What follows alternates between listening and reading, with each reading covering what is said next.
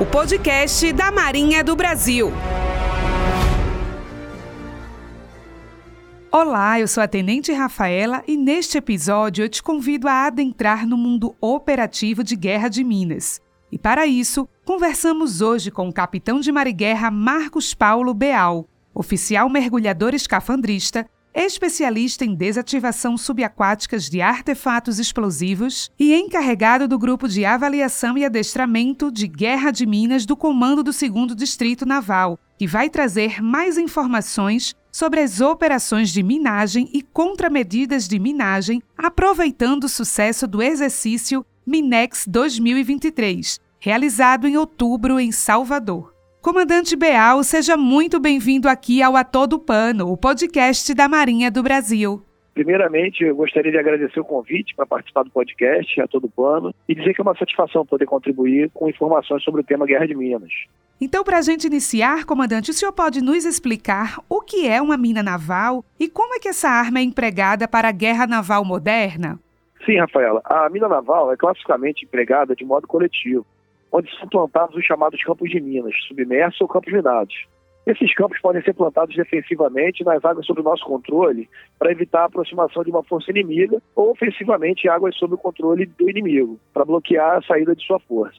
Existem vários tipos de minas navais. A de contato, onde o navio passa, se choca com uma de suas antenas e provoca explosão. Existem também as de influência magnética, acústica ou de pressão, que por ocasião da passagem do navio, esse navio provoca alterações acústicas e magnéticas no ambiente, nas proximidades do local onde a mina está plantada, e causa uma explosão. O trem explosivo dessas minas é sensível e atua quando seu sensor percebe determinada anomalia no ambiente. Cada navio possui um campo magnético, que chamamos de assinatura magnética. Dependendo dessa assinatura, a mina será influenciada pelo seu magnetismo e irá explodir. E dessa mesma forma ocorre com as minas de influência acústica e de pressão. Atualmente existem também as minas dotadas de inteligência artificial, as chamadas minas inteligentes, pois são capazes de distinguir e de selecionar o alvo a ser atingido. Comandante, recentemente a Marinha realizou o exercício Minex, uma operação que ela foi feita nas águas da Baía de Todos os Santos, em Salvador. Como é que foi a execução desse exercício e de que forma ele contribui para manter as linhas do tráfego marítimo do nosso litoral livres da ameaça de minas?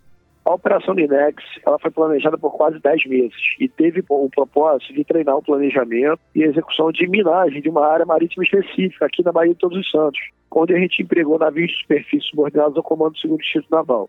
Esse treinamento, é, após a minagem, foi realizado as operações de contramedidas de minagem, ou seja, desminagem de uma determinada área. Há muitos anos, para esse tipo de operação, a Marinha vinha empregando apenas os seus navios varredores. E esse ano a gente promoveu algo inédito, que foi a realização da desminagem empregando os navios varredores e sistemas marítimos não tripulados.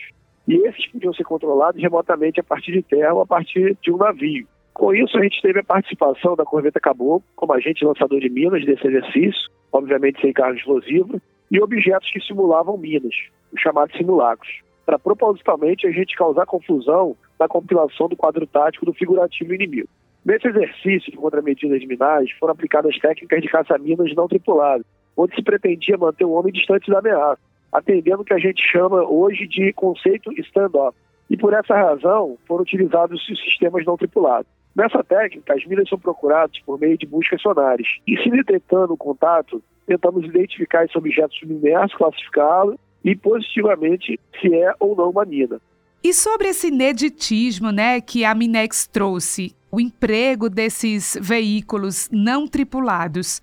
O senhor pode explicar para os nossos ouvintes o que são esses sistemas não tripulados e de que forma eles contribuem para o sucesso do exercício?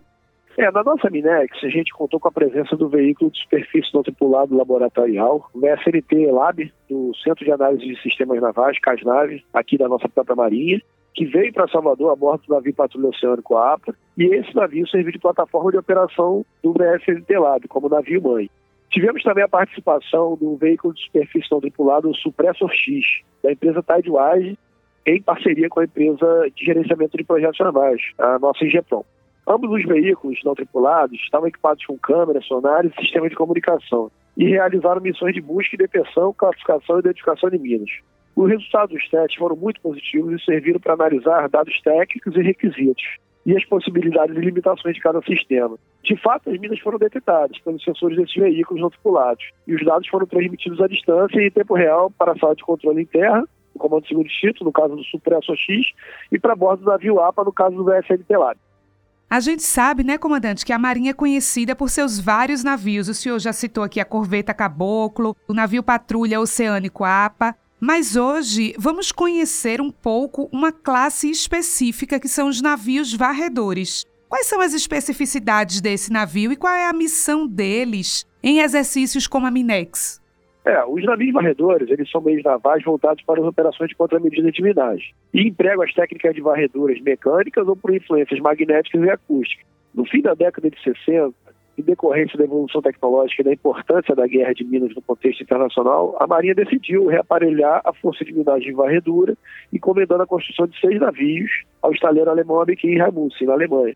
O último dos seis navios varredores foram incorporados à MB em 76 esses navios, eles têm uma especificidade que é possuir dispositivos que são lançados ao mar e são rebocados, com o propósito, no caso da varredura mecânica, enganchar nas amarras das minas que estejam fundeadas, cortá-las para que as minas venham à superfície e, em seguida, neutralizá-las. Já no caso das varreduras de influência magnética ou acústica, a gente pode imaginar uma mina colocada no fundo do mar. O sistema de disparo e de explosão dessas minas atuam quando percebe qualquer alteração no ambiente seja o campo magnético provocado pela passagem do navio ou mesmo uma perturbação acústica. E como é que os navios varredores eles fazem para eliminar essas ameaças? Bem, com esses dispositivos que são rebocados, eles provocam a explosão forçada do artefato no fundo. Esses dispositivos geram sinais que simulam a passagem do navio. Na Operação Minex 23, os navios varredores Atalaia e Satuba realizaram as varreduras mecânicas e lograram êxito da missão.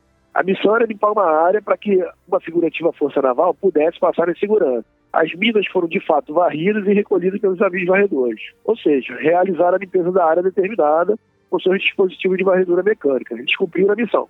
Excelente, comandante. E para a gente encerrar o nosso bate-papo, que resultados foram obtidos com o exercício e quais as perspectivas futuras para a Força de Minagem e Varredura e para a Guerra de Minas na Marinha? Bem, Rafael, os resultados foram muito bons, eles superaram as expectativas desde os preparativos com as questões logísticas envolvidas, como o exercício propriamente dito. No campo logístico, tivemos muitos aprendizados e dificuldades que foram superadas ao longo da fase de preparação, mas que foram muito úteis, pois pretendemos que esses sistemas não tripulados, além de cumprirem requisitos de modularidade, eles devem ser portáteis e aerotransportados por nossas aeronaves, principalmente as militares. Queremos chegar o mais rápido possível em qualquer lugar do nosso litoral, principalmente nas nossas áreas de interesse, como, por exemplo, as entradas dos portos de maior movimento.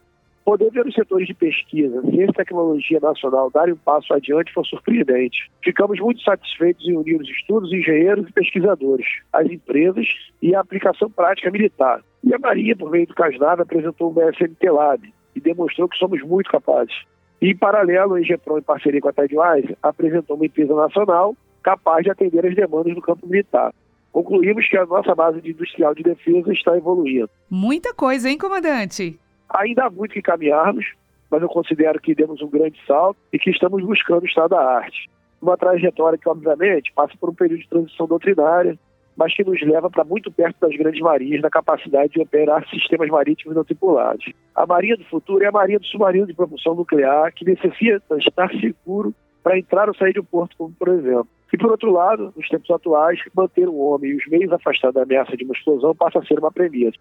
Comandante, muito obrigada por esses ensinamentos sobre minagem e varredura. Mais uma vez, eu agradeço a participação do senhor aqui no A Todo Pano e aproveito para convidar os nossos ouvintes que tiverem mais interesse no tema a acessarem o site da Marinha, www.marinha.mil.br. Eu agradeço mais uma vez o convite e de ter a oportunidade de apresentar os resultados da Minex 23 em Salvador, aqui no Comando do 2 Distrito Naval. Agradeço também a oportunidade de, de, apresentar o processo evolutivo pelo qual vem passando a Guerra de Minas da Marinha, os efeitos práticos de nossas pesquisas e estudos, bem como das perspectivas futuras. Muito obrigado.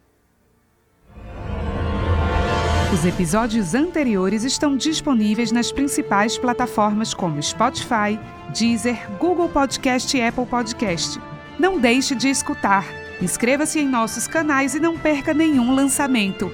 Até a próxima!